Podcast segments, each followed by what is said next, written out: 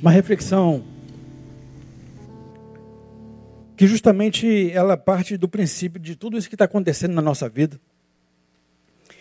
E quando a gente pensa é, na, na, nossa vida, né, no que diz respeito à, à sociedade, estamos aqui, aqui nesse lugar assim, desse jeito, é, vazio exatamente por causa daquilo que é, chegou para nós lá é, no início do, do, ano de 2020. Ah, muitos afirmam que antes do final do ano passado já, já estava no Brasil né, esse vírus aí. Né, então, são cogitações, são, são informações que vão chegando, que a gente vai, vai adquirindo ao longo do tempo. Mas o que é, é, é a gente pode perceber é que a gente vive esse tempo de pandemia, esse tempo que, que desestabilizou de fato, um tempo que mexeu com a gente, o tempo que nos, nos foi imposto, ninguém pediu para viver o tempo, né? um tempo de adversidade, um tempo como esse, um tempo que, que é, é, mudou a rotina, um, um tempo de, de dores, um tempo de perdas, de incertezas. Esse tempo vai se alongando cada vez mais e a gente vai sendo tomado por uma certa ansiedade, sem saber exatamente para onde a gente está indo. Né? A gente não sabe para onde a gente está indo e, e, e, o fato de a gente ir para algum lugar que sequer sabemos qual é o destino no que diz respeito à, à, à nossa humanidade, à nossa sociedade, o calendário, né? a agenda que eu digo. Quando eu penso para onde a gente está indo no, no, viés espiritual, a gente está indo para a eternidade. A gente está indo para se encontrar um dia com, com o Mestre. A gente está caminhando para lá, porque nós somos peregrinos nessa terra. Né? Nós não somos deste mundo necessariamente, nós somos é, homens não terrenos, como diz Paulo em, em, suas cartas, mas nós somos homens que, que é, entendem das coisas celestiais, que buscam as coisas celestiais. Então, no que diz respeito às questões é, espirituais, nós é, sabemos exatamente para onde estamos indo. O nosso alvo é Cristo, né? É, ele é o autor e consumador da nossa fé. Mas quando a gente fala é, no que diz respeito à humanidade, né, a tudo aquilo que um dia a gente colocou é, no calendário, eu lembro quando nós fizemos o calendário eclesiástico, as atividades, acabei de falar agora há pouco do retiro e tantas outras atividades né, que, que movimentaram, que mexeram né, com, com o pensamento das pessoas, com as ideações das mais variadas das pessoas. Né, aqui em Betânia, nós íamos é, participar do retiro de casais em Gramado, né? Caramba, quanta expectativa criada, lançada sobre este evento, né? É, seria agora em setembro. E aí eu lembro que nós tínhamos expectativas e, e essas expectativas foram ficando pelo caminho e quanto mais tempo passa, embora mais tempo passe, a gente vê hoje né, a sociedade é, fazendo exatamente como entende que deve ser, né, até em função da própria liderança que a gente não tem, uma confusão fora do comum. A pandemia de verdade é, nos colocou no caos, promoveu um caos. Nós vivemos um caos, caos no sentido figurado, é exatamente bagunça, né? é desordem. A gente não sabe para onde a gente vai, ninguém diz para onde a gente tem que ir, ninguém diz de verdade como a gente deve é, proceder. Uns dizem uma coisa que daqui a pouco desdiz essa mesma coisa que disse anteriormente, e não tem como a gente ficar de maneira equilibrada vivendo tudo isso. Um caos. Né? Aquilo que aconteceu fora, ah, de alguma maneira, é, é, a gente fazendo a nossa parte, tentando impedir que esse caos adentre as nossas casas, que essa enfermidade adentrasse as nossas casas, a gente vai tomando alguns cuidados, precauções que são necessárias, que são ensinadas, que são é, sinalizadas para a gente, né, porque a gente não quer que chegue. É, é, é óbvio que, é, a despeito dos cuidados que a gente tem muitas vezes, isso acaba chegando dentro da nossa casa. Né? Você sabe do que eu digo, de repente você fez todo o protocolo, cumpriu todo o protocolo, mas é, esse caos acabou chegando na sua casa, chegou trazendo é, destruição, tristeza, dor, amargura. Eu não digo só é, em termos de perdas efetivas no que diz respeito a entes queridos, mas também é, em relação a, a questões é, de relacionamentos interpessoais. o caos. A pandemia causou esse caos para a gente.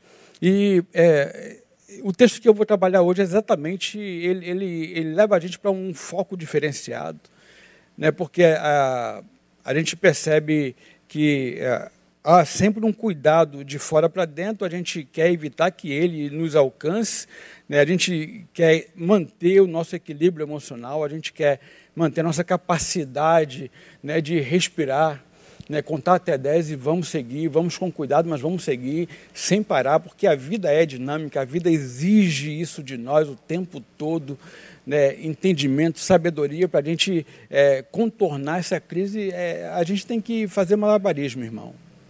Você que está me ouvindo sabe exatamente que é assim que está acontecendo, não somente comigo, mas também é, com você.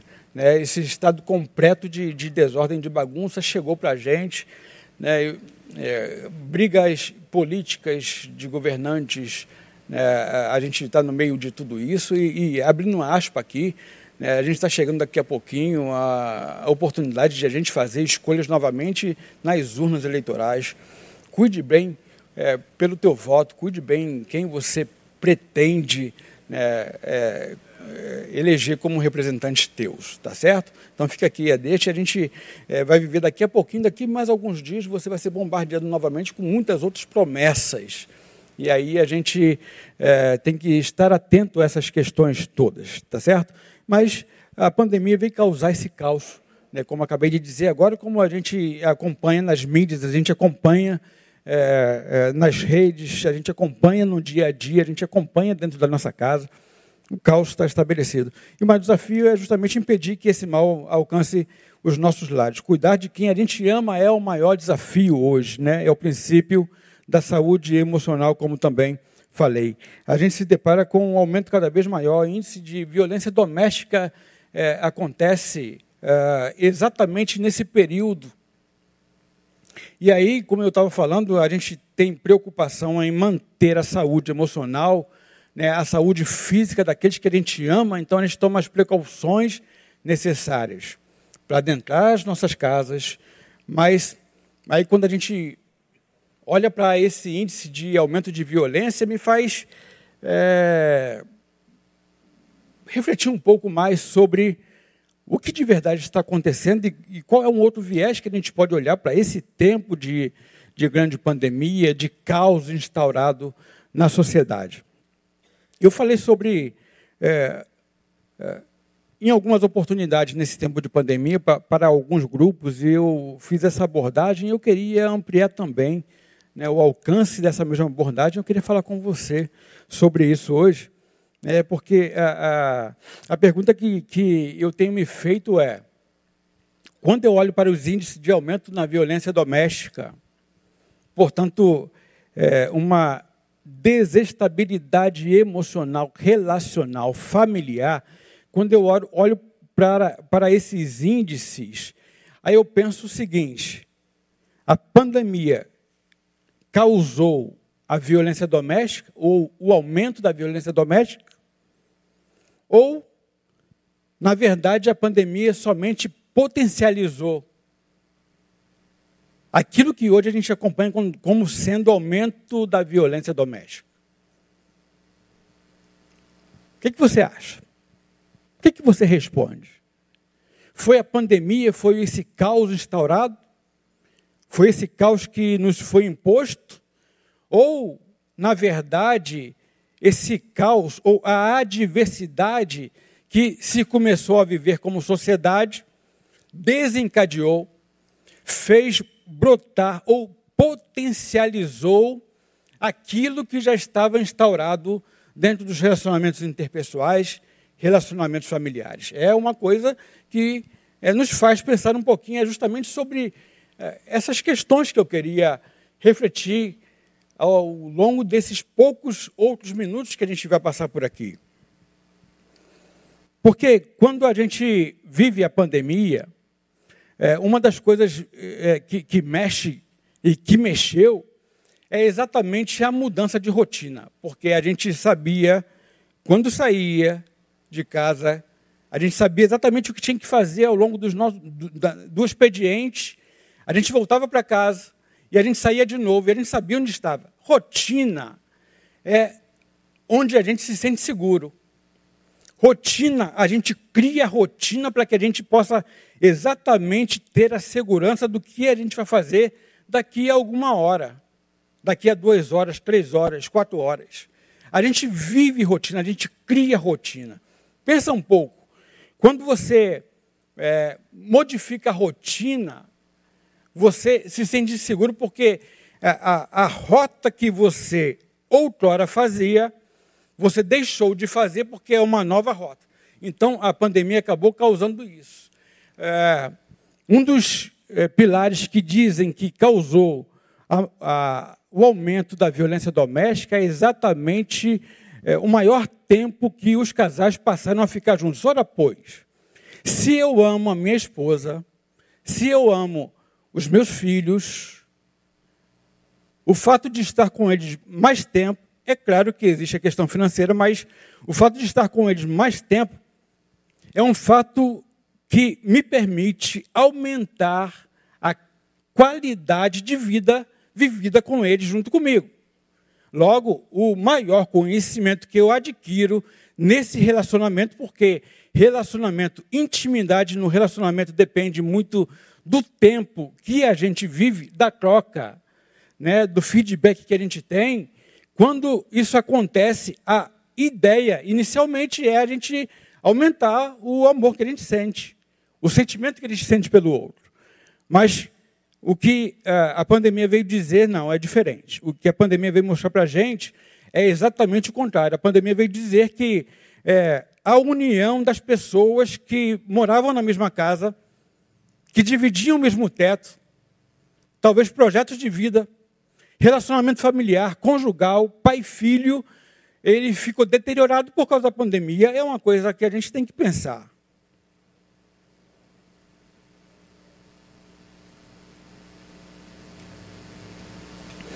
Pensando nessas questões, porque a gente tem que aproveitar as oportunidades para a gente é, crescer com elas, né? toda oportunidade na vida é oportunidade que a gente tem querendo tendo uma visão legal, é a gente poder crescer com, com, com a experiência vivida, eu fui levado para Lucas capítulo 15.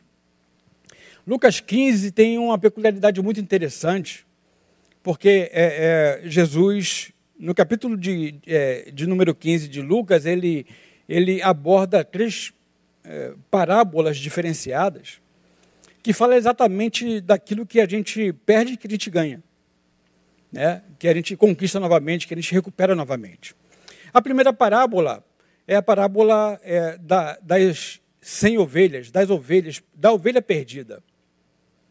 Essa parábola vai mostrar para mim, de forma bem, bem sucinta e bem rápida, que é, a, a, o pastor sai com as ovelhas do aprisco e a ovelha, por alguma circunstância que o texto não diz qual foi, a gente pode pensar sobre várias delas.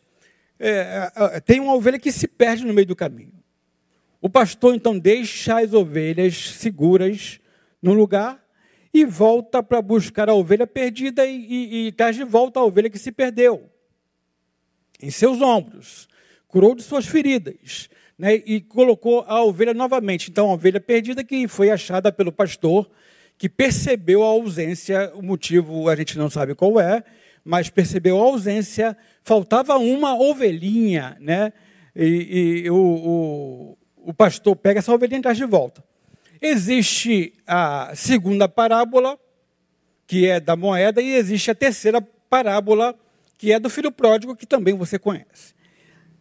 De, forma bem sucinta, também a, parábola do filho pródigo vai dizer para a gente que é, a relação existente naquela casa, o texto também não afirma para a gente o que, que de fato acontecia. Só diz que era um homem rico e que tinha dois filhos, não faz menção da mãe. Você conhece muito bem esse texto. Mas diz que em dado momento, esse filho pede para o pai a sua parte. O pai, sem questionar o filho, pega a parte que lhe cabia dá essa parte para o filho. o filho vai viver a sua vida conforme a própria ideia, o que tinha como concepção. E aí, lá pelas tantas, depois de algum tempo, o filho, depois de gastar tudo que tinha como, como sustento, como financeiro, gastou do modo que achava melhor, perdeu tudo que tinha, foi parar no meio dos porcos, né, comendo é, comida dos porcos, e ele lembra do pai, e quem sabe o pai pode ter misericórdia. Né? Os empregados do meu pai, eles comem muito melhor do que eu, eles se alimentam melhor do que eu, eles, eles vivem melhor do que eu, eles têm uma condição de vida melhor do que eu, e o filho volta novamente, e o pai recebe. Essa história você sabe. Mas o que me chama a atenção da primeira parábola, da terceira parábola, que se difere da segunda parábola, onde eu vou é, me debruçar um pouquinho mais agora, é que a primeira parábola e a, e a terceira parábola acontece sempre, ela se desenrola do lado de fora. A ovelha que se perde, na primeira parábola do capítulo 15, ela se perde do lado de fora. Ela se perde por circunstâncias exteriores, externas. O filho pródigo, ele também é, se perde, perde tudo que tinha como bem do lado de fora ele toma consciência e volta, ele se recupera, ele tem a iniciativa de se recuperar do lado de fora. Ele tem a iniciativa de voltar, de se arrepender do lado de fora para dentro. E é assim que acontece. Agora, a parábola da moeda, que é o capítulo 15, os versos 8 a 10, traz para a gente desafios dos quais a gente muitas vezes não percebe e faz menção a mim e a você. Veja bem o que diz o texto no livro de Lucas, capítulo 15, no verso de 8 a 10.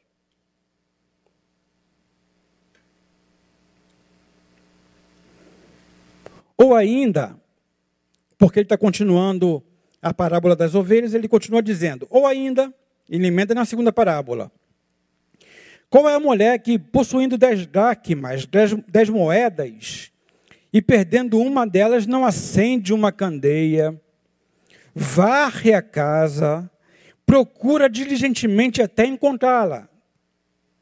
Quem é que fazendo, é, perdendo, não vai fazer tudo isso que essa mulher fez? Jesus perguntou. E tendo-a achado, reúne suas amigas e vizinhas e proclama: Alegrai-vos Alegrai-vos comigo, porque agora achei minha moeda perdida. Eu vos asseguro que, de algum modo, de igual modo, Jesus finaliza a parábola. Há grande júbilo na presença dos anjos de Deus por um pecador que se arrepende. Jesus diz que há grande alegria na presença dos anjos de Deus pelo pecador que se arrepende, ou seja, pela moeda, pelo valor por aquilo que se perdeu dentro de casa, quando há é, o achado novamente disso que se perdeu, há uma grande alegria dos anjos no céu. É, Deus se alegra com a nossa conquista, Deus se alegra com a nossa recuperação, Deus se alegra com quando a gente se acha né, daquilo ou no que a gente estava perdido. Esse texto me ensina três atitudes que nós podemos é, ter e que devem contribuir na edificação de relacionamentos saudáveis dentro da nossa casa. Eu queria falar sobre eles agora com você nesses poucos tempos, nesse pouco tempo. A primeira coisa que eu vejo é que ah, o problema que aconteceu com aquela mulher não foi um problema externo, foi um problema interno. A mulher, quando estava lá contando as suas moedinhas, as suas economias, ela vivia dia após dia. Ela vivia o cotidiano, na, cotidiano naturalmente, né, dia após dia, conquistando, lavando, passando, vivendo, é, é, se relacionando, investindo. E uma das moedas que ela percebe foi quando ela estava conferindo as suas moedinhas, uma moeda no meio de dez, talvez, a gente não leva muito em conta aquilo que talvez parecia ser tão insignificante, e muitas vezes parece ser tão insignificante, aquela mulher achou que era muito importante para ela. Talvez era a aposentadoria dela. Talvez era um tempo de descanso que ela pensava ter em sua vida. E ela percebeu a perda da moeda. Ela percebeu a perda do investimento que ela havia feito, parte desse investimento. O que me chama a atenção, portanto, é como um dos pilares ou atitudes que essa mulher ensina para a gente é que muitas vezes nós não conseguimos perceber que alguns valores dos quais para a gente em algum tempo foi muito importante vão sendo perdidos ou vão se perdendo ao longo da nossa existência, ao longo da nossa vida. Quem é que possuindo dez moedas e perdendo uma delas, Jesus dizia, a mulher perdeu a moeda a moeda tinha um valor. A pergunta que eu faço para você: quais são os valores que você, de repente, até hoje não tinha percebido, mas você identifica que estão se perdendo ao longo desse tempo de pandemia? Como eu falei, a violência doméstica ela é, se acentua exatamente porque as pessoas que compartilhavam do mesmo espaço, do mesmo ambiente, eles começaram a, a terem choques, né? Talvez esses choques eh, eles eram evitados por causa da rotina anterior. Porque a rotina anterior era sair para ir trabalhar, volta ao final do expediente, talvez é, um, um serãozinho, talvez um bazarzinho depois do expediente, e aí o cara voltava para casa, ele jantava, via um pouco de televisão e ia dormir. Não tinha que se relacionar, não tinha que falar, não tinha que interagir. Vive assim um dia, dois dias, dez semanas, dez meses, dez anos, quantos anos necessários forem, as pessoas vivem porque a rotina não lhes permite confrontarem-se ou estarem diante daquilo que talvez esteja sendo deteriorado ao longo do tempo. Valores que foram se perdendo ao longo do tempo. Quais são, talvez, os valores que você, quando pensa nisso, quando olha para a sua família, quando olha para a sua casa, qual é o valor que você identifica estar perdendo? Talvez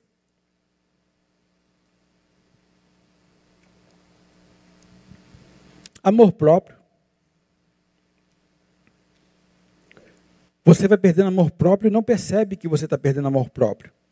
Porque você não consegue se auto-identificar, você não consegue se, se autonominar, você não sabe mais qual é a sua essência, você não sabe quem você é.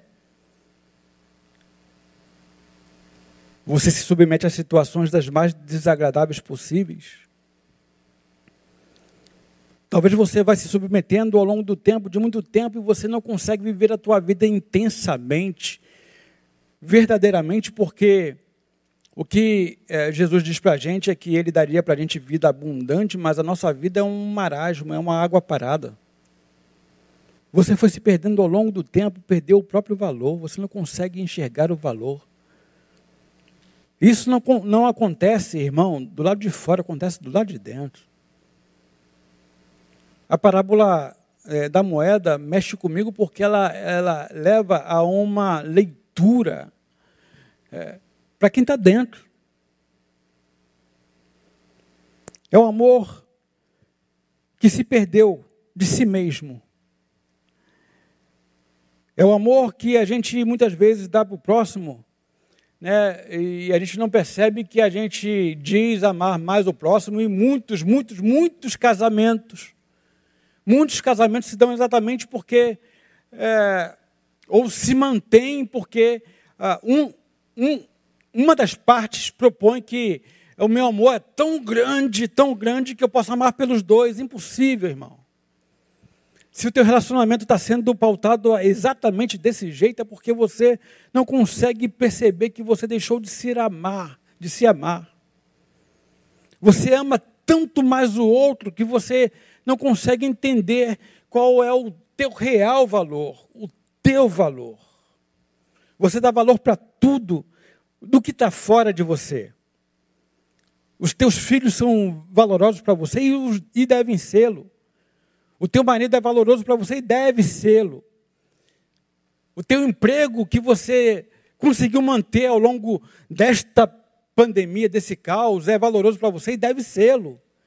Mas tudo isso não pode suplantar aquilo que de fato você é, porque quando você entende o real valor de si mesmo, é isso que vai qualificar exatamente o modus operandi, o modus vivendi que você vai ter do lado de fora. É o amor próprio. Será que você continua se amando?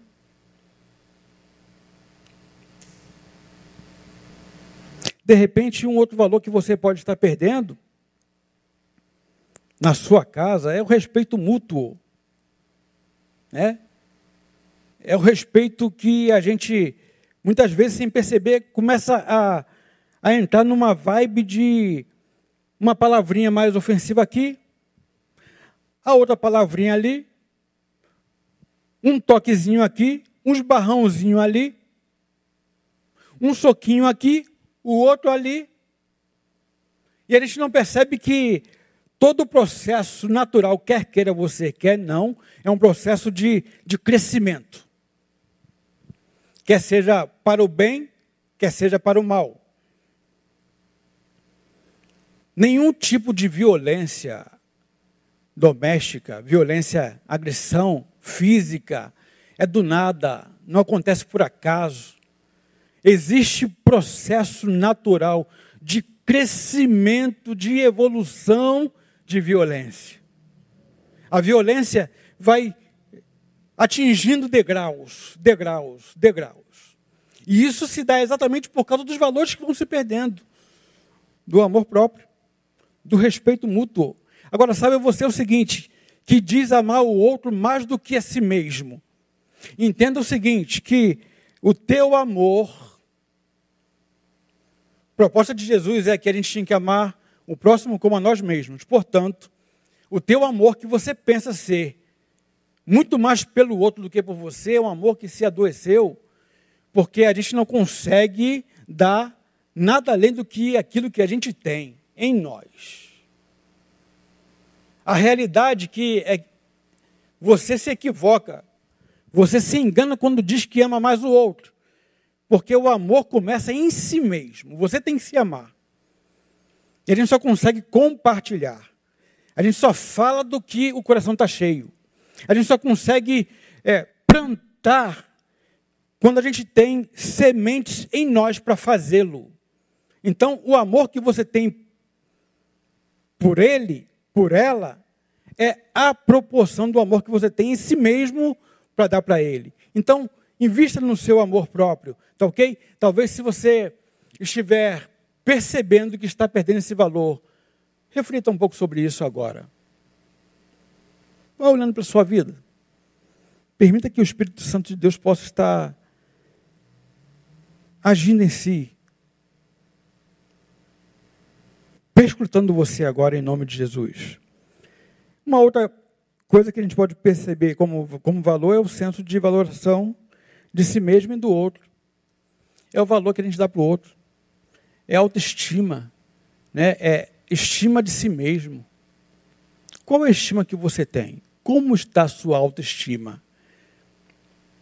Você vive na tua potencialidade ou você se tornou refém daquilo que dizem de você? Como que você vive a tua vida?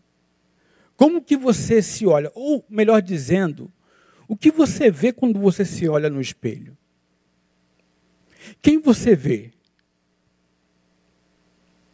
Porque ao mesmo tempo, aquele que entende ter dificuldade em viver a melhor versão de si mesmo hoje, é um caso de baixa autoestima. Mas também aquele que muitas vezes quer pisar o outro, quer rebaixar o outro, quer ferir o outro para que ele passe incólume, para que ele esconda a sua baixa autoestima, ele está no mesmo patamar de baixa autoestima. De modo que quando alguém tem uma autoestima elevada, equilibrada, irmão, irmã, que me ouve aí, na sua casa, sentado no seu sofá, quando alguém tem a autoestima equilibrada, ela não somente vive intensamente a sua própria vida, como ela faz questão, ela, ela gosta de investir no bem-estar do outro, ela gosta de, de ajudar o outro a, a, a desenvolver a potencialidade. Qual é a forma que você vive essa valoração de si mesmo e do outro? Que tipo de valor você perdeu quando você pensa na sua autoestima? Como está a sua autoestima? Como você tem investido na sua autoestima? O que você tem visto? Queria lembrar você que você é único. Deus fez você e jogou a forma fora. E quando você não vive de forma intensa e abundante aquilo que Deus fez, você está dizendo que Deus perdeu tempo. Você está dizendo com a sua ação, com a sua postura, com as suas falas, que Deus se equivocou no seu projeto. Quando na verdade Deus faz você porque Ele sabe do teu potencial. Deus quer usar você de forma abundantemente, de forma grandiosa. Deus quer que você viva vidas das mais variadas em vários setores da sua vida, de modo que você possa atingir um ápice, possa ser saudável emocionalmente, você possa ter uma boa relação interpessoal, uma boa relação profissional, uma boa relação acadêmica, uma boa relação no ministério que você faz parte e você continua olhando para si mesmo, dizendo que você não presta, que você não pode, que você não consegue, porque alguém um dia falou isso para você. Talvez seja um valor perdido que você tem que buscar na sua casa. É o valor perdido que Deus quer que você hoje procure. Que você procure. Porque está dentro da sua casa. Fazer de contas que o problema não existe não se torna suficiente para eliminar o problema que você vive. Porque eu citei alguns valores perdidos, possivelmente, mas você pode ter tantos outros aí que você sabe qual é. E é exatamente esse que você traz à mente, que eu quero dizer, fazer de conta que eles não existem, não representa, não significa que, pelo fato de fazer de contas que eles não existem, eles deixarão de existir. Eles estão aí, pertinho de você, juntinho de você, esperando a primeira oportunidade para te derrubar.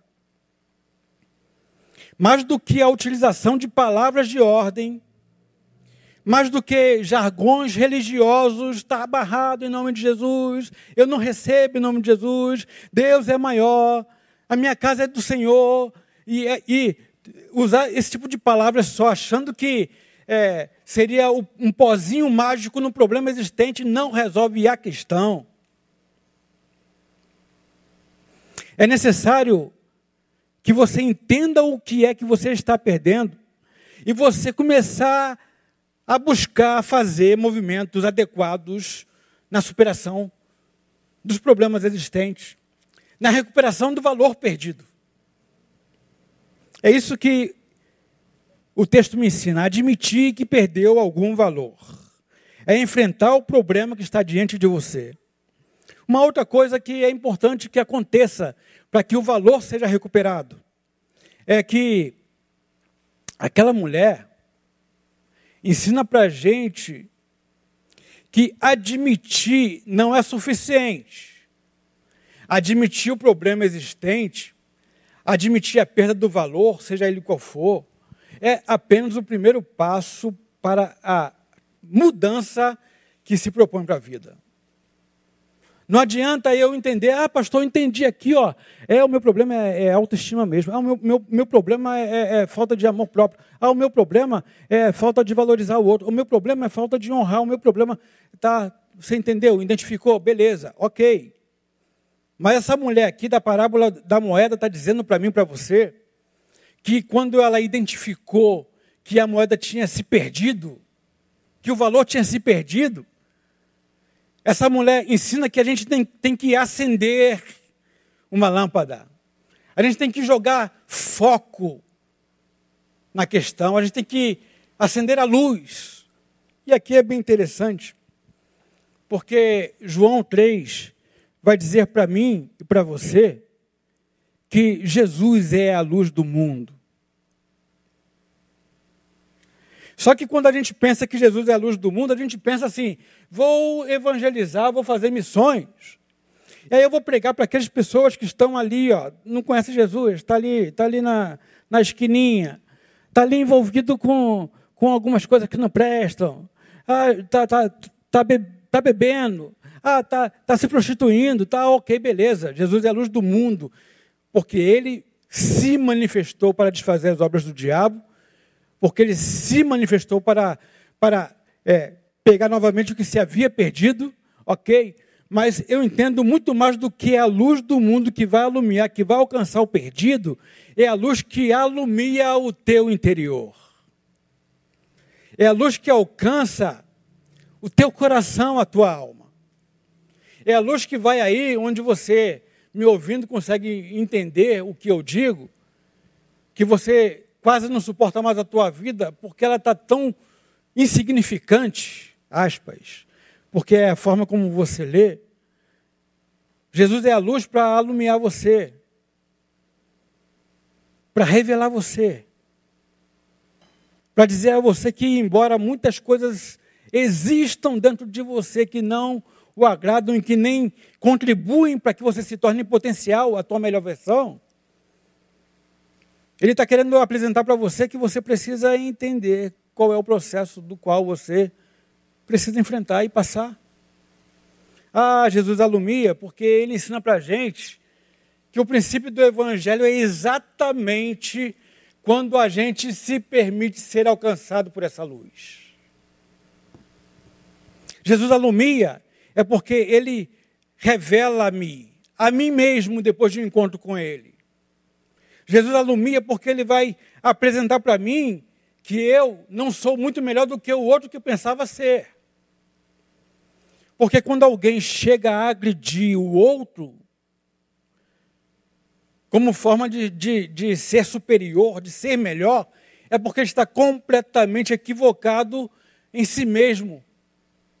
Ele está completamente equivocado nos valores que trazem em si mesmo. É exatamente isso que precisa ser iluminado. O outro que recebe a agressão e permite estar na agressão é porque também está completamente equivocado nos valores de si mesmo. É exatamente essa luz que precisa entrar dentro do teu coração, dentro da tua mente, mudança de consciência. Essa mulher, portanto, me ensina que princípios, atitudes, admitir o equívoco, entender os valores perdidos. É necessário jogar luz, ver o que está acontecendo, ter coragem de enfrentar, ter coragem de avaliar, ter coragem de chegar a conclusões das quais, durante toda a vida, toda a vida, toda a vida, sempre fugiu. E muitas vezes quer continuar fugindo. Pensa bem. Talvez esse tempo de adversidade, do caos instaurado, seja a oportunidade de você começar a fazer nova. Porque existe sempre uma máxima, né? Que hoje corre nas redes. Não seremos mais o mesmo após a pandemia. Aí eu coloquei lá no meu Insta. É senso comum a gente dizer, falar, ouvir que não seremos mais os mesmos após a pandemia. Mas a pergunta que fica para você é: quem você vai ser?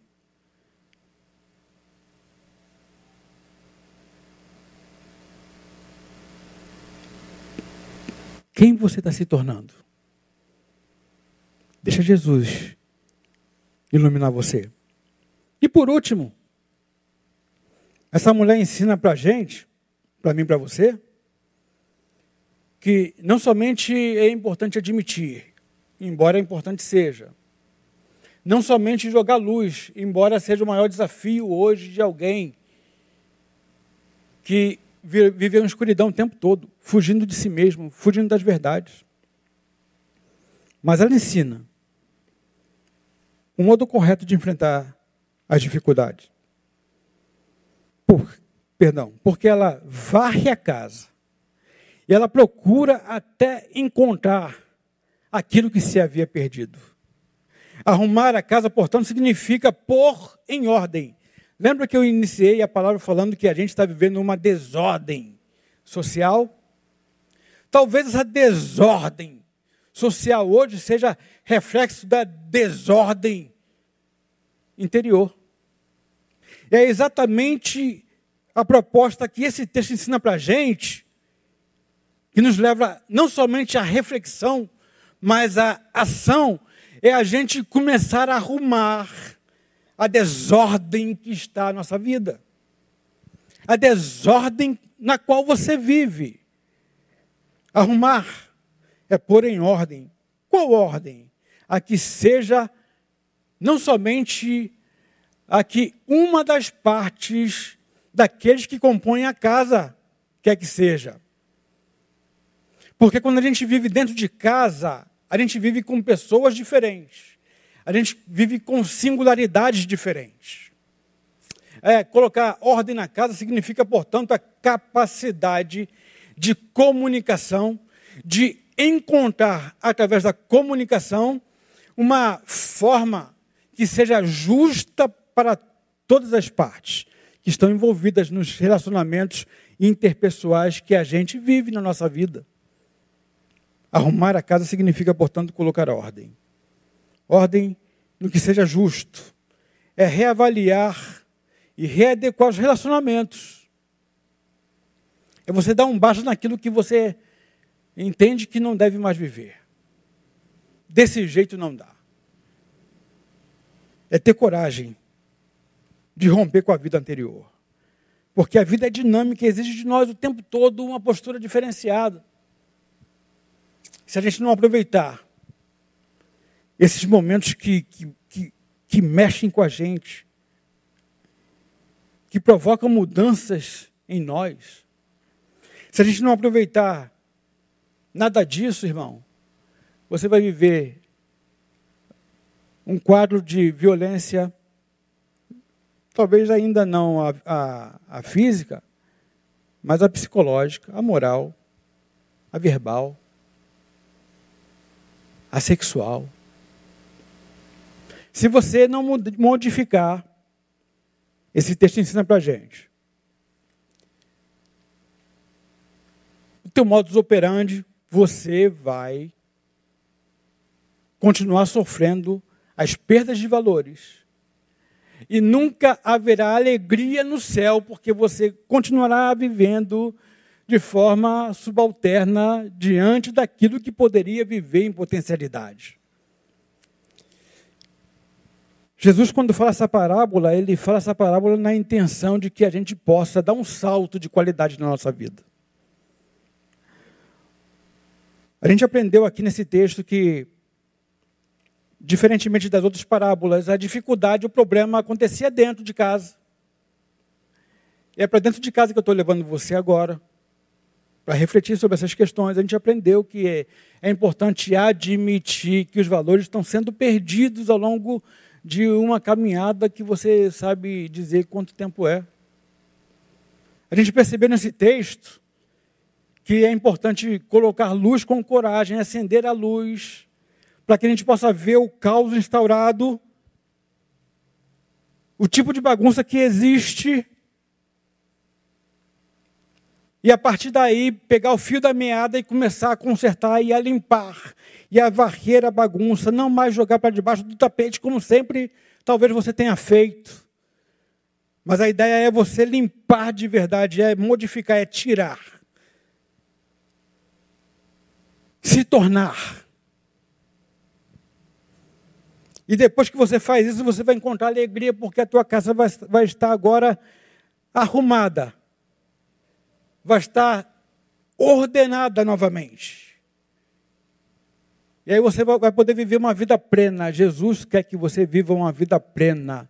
E a vida plena começa dentro de si, depois na tua casa e depois na sociedade. E aí, falando com você que me ouve, o texto no verso 10, finalizando, Jesus diz assim: Eu vos asseguro que de igual modo há grande júbilo na presença dos anjos de Deus por um pecador que se arrepende. Pecado é, no original, sentido original, errar o alvo. O pecador é aquele que constantemente continua errando o alvo. De modo que Jesus está dizendo o seguinte: é alegria no céu, alegria no coração de Deus você vai produzir quando você modificar ah, ah, para onde está indo a tua seta, a direção da tua seta. Você continua errando o alvo. A proposta é: acerte o alvo, irmão. Acerte o alvo, irmã. Para que haja alegria em Deus, porque a alegria do Senhor é a nossa força. E a nossa força é aquela que vem de Deus que vai nos capacitar a nos manter de pé no dia mal, a reconquistar os valores perdidos, a entender que de vez em quando a gente vai cair, mas a gente sabe em qual alvo a gente quer acertar e a gente vai buscar acertar. Depende da postura. E a postura que eu digo é que você tome uma decisão. Decisão é rompimento. Decisão é cisar, é romper, é separar, é começar uma nova história, depende de você. Portanto, quanto tempo, pastor, a pandemia vai demorar? Irmão, é acertar na cena. Quem soubesse, joga lá e vai, vai ganhar na cena. Agora, o caos dentro da tua casa, você é responsável para dar um jeito nele, para você arrumar ele. E você é capaz, creia, porque a tua potencialidade vem do Senhor. Foi Ele que te fez. E quando Ele te fez, Ele viu valor em você. Que Deus te abençoe, te ilumine, te capacite. Para que você seja hoje melhor do que ontem. E seja assim sempre. Em nome de Jesus. Amém? Nós vamos orar nesse momento. Nós vamos agradecer ao Senhor por essa palavra de reflexão. Muito mais do que a palavra, aquilo que foi dito daqui para aí, é aquilo que você recebe aí e coloca em prática. Que se torne não frases, não verdades que você decore, mas que você aprenda de verdade. Porque aprendendo será teu. E sendo teu, transforma a tua vida, o teu caminho, os teus passos. Eu creio nisso, você crê nisso também? Então, glorifica ao Senhor aí, no teu lugar, na tua casa, em nome de Jesus. Vamos orar. Pai, muito obrigado. Obrigado por essa oportunidade. Obrigado, Deus, porque a tua palavra não volta vazia. Obrigado porque ela alcançou o coração do meu irmão, da minha irmã. Obrigado, Deus, porque a tua palavra, ela, é, quando sai e alcança o coração, faz tudo que lhe apraz. Ajuda o meu irmão, a minha irmã, Deus, a identificar os valores que foram se perdendo ao longo da existência. Ajuda-os, ó Deus, a entender que os valores são exatamente aquilo que os fazem ser. Ajude-os a entender que quando tu sonhastes com ele, ó Deus, com ela, Tu sonhastes com alguém potencial. Ajuda-os a identificar, a ver, a enxergar como proceder. Ajuda-os a encontrar caminhos, ó Deus, em nome de Jesus, para que, uma vez caminhos encontrados, eles possam é, verdadeiramente viver a conversão, metanoia, mente modificada, consciência modificada. E fazendo assim, Deus, que eles vivam vida abundante. Não mais como alguém que erra sempre o alvo, mas alguém que vai acertar o alvo. Te peço, Pai, que eles possam adornar a casa de dentro, que eles possam arrumar a casa de dentro, que eles possam encontrar um caminho justo para todos que a esta casa compõem, que eles possam valorizarem-se mutuamente, que eles possam respeitarem-se mutuamente, que eles possam amarem-se mutuamente, para que vivam vida abundante. Eu te peço isso, ó Deus, agradecendo pelo privilégio de poder estar neste dia compartilhando da tua palavra com o meu irmão.